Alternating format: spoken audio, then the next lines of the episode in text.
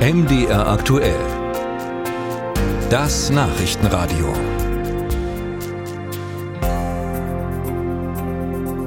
Wenn ich auf die Umsätze auf meinem Girokonto gucke, dann ist das ziemlich Kraut und Rüben. Eine wilde Mischung aus privaten Ausgaben und Jobkram. Ja, da ist die Abbuchung von meinem letzten Supermarkteinkauf, die Abbuchung für ein Geburtstagsgeschenk für eine Freundin und dazwischen ist dann das Honorar für einen Moderationsjob und mein letztes MDR-Honorar. Also einfach alles durcheinander. Um da ein bisschen Ordnung reinzubringen, könnte ich mir natürlich ein Geschäftskonto zulegen. Für Kapitalgesellschaften, also GmbHs oder AGs zum Beispiel, ist das sowieso Pflicht. Für Selbstständige oder Freiberuflerinnen ist es eine Option. Und über die wollen wir diesmal reden bei Sparen mit Finanztest. Und zwar mit Heike Nikodemus von Finanztest. Hallo. Hallo, guten Tag. Frau Nikodemus, wer braucht denn so ein extra Geschäftskonto? Für wen könnte sich das lohnen?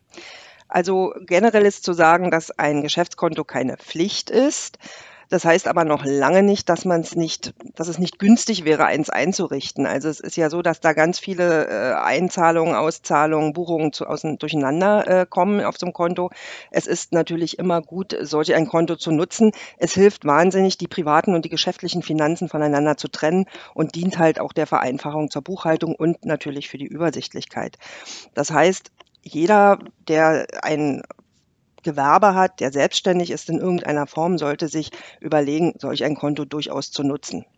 In was für einem Rahmen bewegen wir uns denn ganz ungefähr? Was für Kosten können auf mich zukommen, wenn ich so ein Geschäftskonto eröffnen möchte? Hm. Wir haben gefunden, dass äh, die monatliche Grundgebühr, was ja ein Pfeiler ist von Kosten, die entstehen können, zwischen 0 und sage und schreibe 299 Euro liegen kann. Das sind natürlich einfachere Konten und natürlich Konten für größere Unternehmen oder mit äh, super Premium-Features, die man eben noch dazu hat. Ähm, wichtig ist eben bei diesen Betrachtung der Kosten, dass man natürlich neben der Grundgebühr auch noch Kosten für Überweisungen, vor allen Dingen Echtzeit, auch Echtzeitüberweisungen, also das heißt, die sofort gebucht werden, auch Sammelüberweisungen, wenn man ganz viele Buchungen hat, ähm, Gut- und Lastschriften, äh, auch die Bareinzahlungen, ganz wichtig, vor allen Dingen für äh, Unternehmen, wo Bargeld eine Rolle spielt, äh, die Anzahl der Karten, sei es eine Girocard oder eine Kreditkarte, auch für viele Verfügungsberechtigte, sind ja durchaus für ein Unternehmen sinnvoll. Denn natürlich das weite Feld des Bargeldabhebens, sei es am Automaten oder am Schalter, teilweise auch Münzen auszahlen lassen, einzahlen lassen. Dann das große Thema der Kontoauszüge die man sich entweder selber druckt oder per Post oder eben online abruft. Und so ein bisschen das Online-Banking-Verfahren, das ist halt auch wichtig, das zu betrachten. Und da gibt es eben sehr, sehr große Spannen in den Preisen.